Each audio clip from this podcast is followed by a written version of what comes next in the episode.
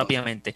Cambiando de tema, tenemos en línea telefónica ya con nosotros a Miki Meavitali, gerente general de Acá Fútbol Club, eh, a quien lo recibimos. Eh, bueno, Miki, buenas tardes. Te saludo por acá, Carlos Quintero. Eh, bueno, sobre este próximo arranque del torneo, y bueno, la semana pasada Caracas y todo el fútbol nacional sufrió esta pérdida de, Gaetano Longo, un histórico de nuestro balompié nacional y que, bueno, evidentemente ustedes como institución fueron los más afectados por, por esta desaparición, ¿no? Pero queda para el recuerdo y historia siempre Gaetano, ¿no? Carlos, ¿cómo estás? Mucho placer saludarte. Eh, así es, así es. La semana pasada, hace justamente una semana, sufrimos una pérdida muy, muy importante. Fue lamentablemente el fallecimiento de Gaetano, un ícono, un emblema de lo que es esta organización y la verdad que que aquí vamos, día tras día, tratar de poder sobrellevar su ausencia, porque no es fácil, no es fácil la pérdida de Gaetano. Eh, todo lo que compartió Gaetano durante más de 30 años ligado a esta organización, eh, los camerinos, en las oficinas. Sí, tal cual. Y, creo que, que una, una pérdida que todos sentimos y que, y bueno, todos vamos a recordar y, por ahí se, se hablaba, ¿no? De que pudiera ser el nombre del torneo, pero bueno, entiendo que eso son otras cosas más, más complicadas, ¿no? Miki, hablarte de, este arranque del torneo, ¿no? Lo que va a significar para el Caracas, eh, por ahí no se pudo trascender en Copa Libertadores, pero bueno, ahora tiene una nueva posibilidad en este arranque del torneo. ¿Cuáles son las aspiraciones del club? Eh, ¿Cómo lo ves allí tú? Sí, bueno. Uy, lo perdí a Miki. A ver. ¿Ustedes escuchan, muchachos? No, no, lo perdimos ahí. A ver. Miki, ¿nos escucha? Ahora sí. No, no, no se escucha. Eh, no sé si Miki nos escucha a nosotros, pero no, no alcanzo a escuchar a Miki. A ver si lo podemos recuperar. Eh, estamos conversando con, con, el gerente general de Caracas Fútbol Club, Miki Meavitali, sobre el presente del conjunto rojo. A ver si lo tenemos ya los escucho perfectamente. Ahora sí, ahora sí, Miki, continúa, por favor. Bueno, les decía que el día sábado arrancamos nuestro torneo local. Eh, tú me hablas de las aspiraciones, las aspiraciones siempre en Caracas eh, de estar en las posiciones eh, de arriba de nuestro torneo, pelear la punta, el campeonato. Eh, este es el quinto año del profesor Noel San Vicente dentro de nuestra organización, nuestra, institución y para nosotros es importante la continuidad de Noel y un proceso que viene trabajando de excelente manera. Lamentablemente el objetivo se nos escapó el año pasado, pero bueno, el día sábado arranca un nuevo campeonato y siempre en el norte con la mente de conseguir el, objetivo que es el campeonato. Miki, por acá te, te saluda Elías López, un, placer eh, hablar contigo y, bueno, agradecido por, por darnos este espacio.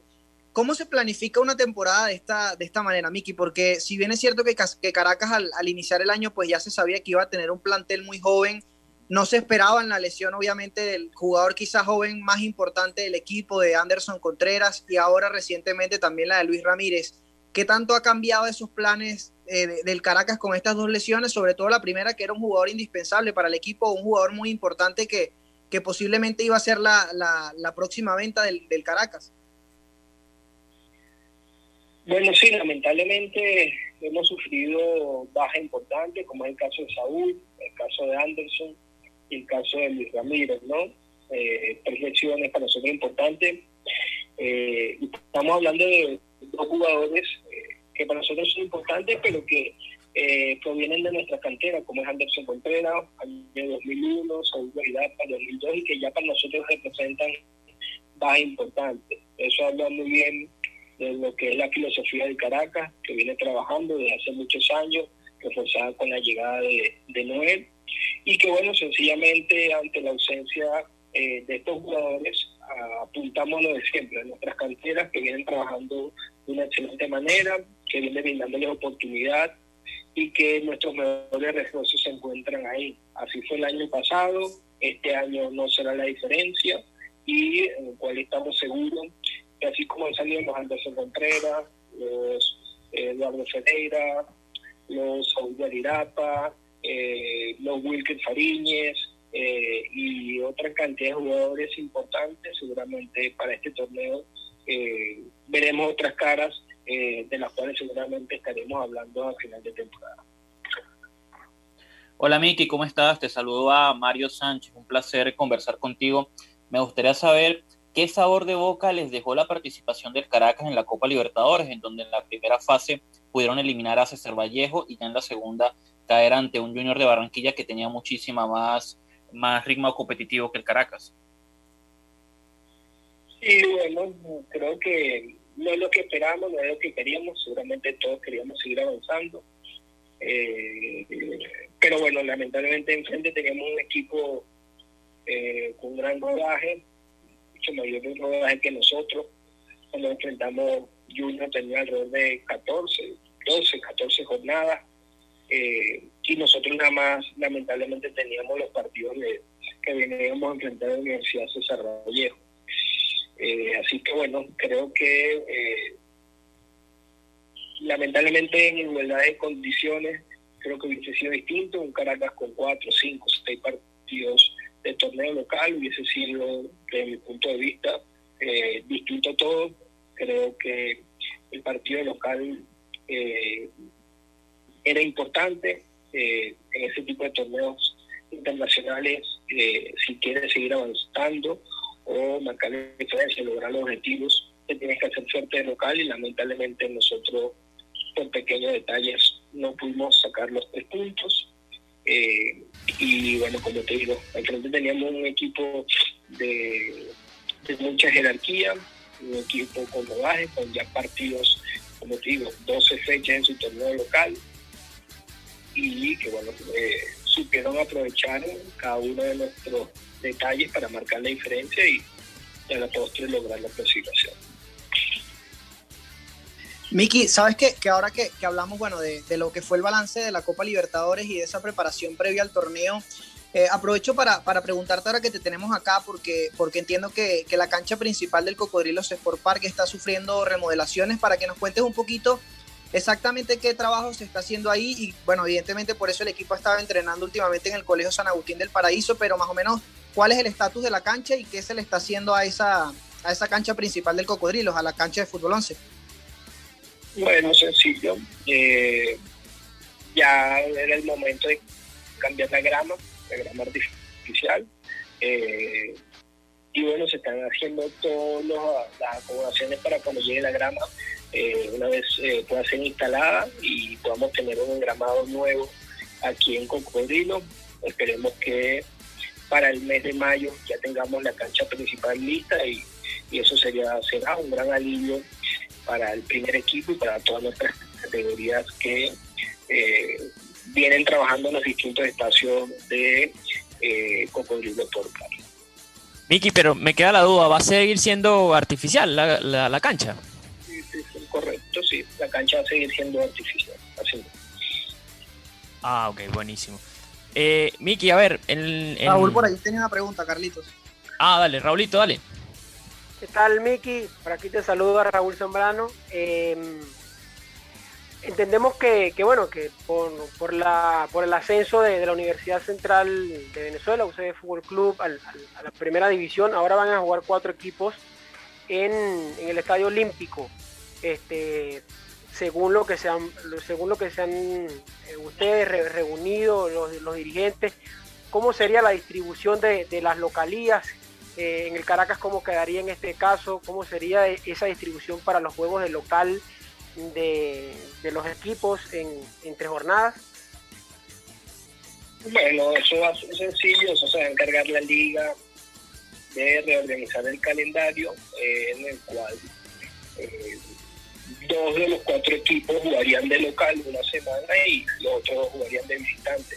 Y a la semana siguiente viceversa. Pues, creo que no es tan, no es tan complicado, tan difícil eh, para la liga eh, reorganizar el, organizar un calendario muy sencillo, la cual es, bueno, le tocará Caracas eh, jugar un domingo, por decir algo, Metropolitano un viernes y la semana siguiente le tocará La Guaira y le tocará a UCB jugar eh, de local. Y nosotros, esos equipos que jugamos una semana de local, jugaríamos visitantes.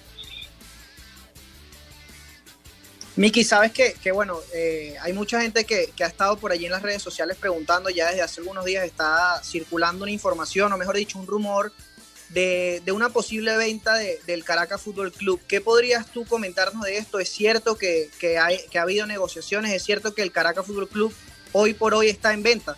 ¿El Caracas nada más?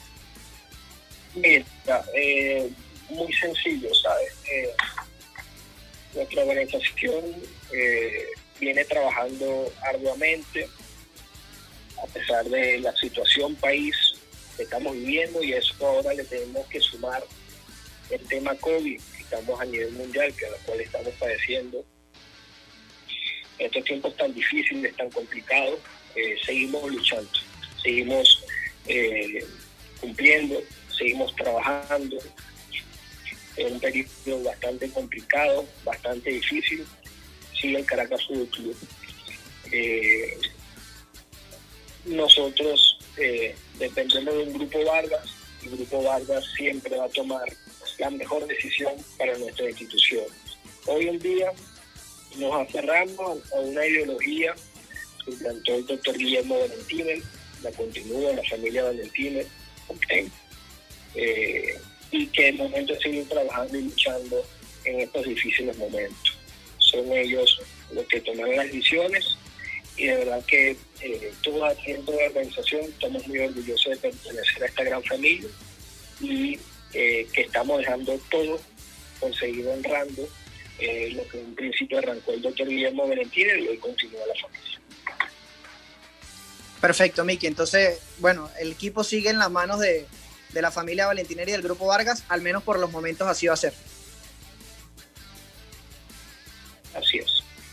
Muy bien. Bueno, Miki, de verdad, gracias por, por estos minutos, te agradecemos este tiempo y bueno, desearte también todo el éxito también para el Caracas en esta temporada y bueno, desde acá siempre, siempre bienvenido al Mundo es un Balón. Dale, perfecto, les mando un fuerte abrazo y bueno, felicitarlos a ustedes eh, por el trabajo tan excelente que vienen haciendo.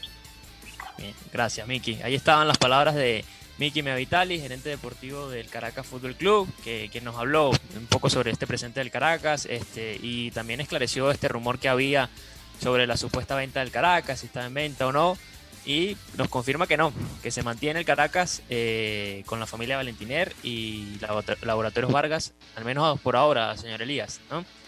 Así que bueno, vamos a... Sí, estar... sí, de verdad que una... Bueno, yo cuando, cuando, cuando escuché el rumor, la verdad es que me me preocupé un poco, no porque las personas que, que, que, puedan llegar en un caso hipotético lo vayan a hacer mal, sino que, que bueno, todos sabemos obviamente que Caracas es una institución que, que creo que es referencia en el país y que, y que bueno, que yo en lo personal espero que pueda continuar en las manos de, de la familia Valentineri y, de, y del grupo Vargas por muchos años más, y más en esta situación actual del país.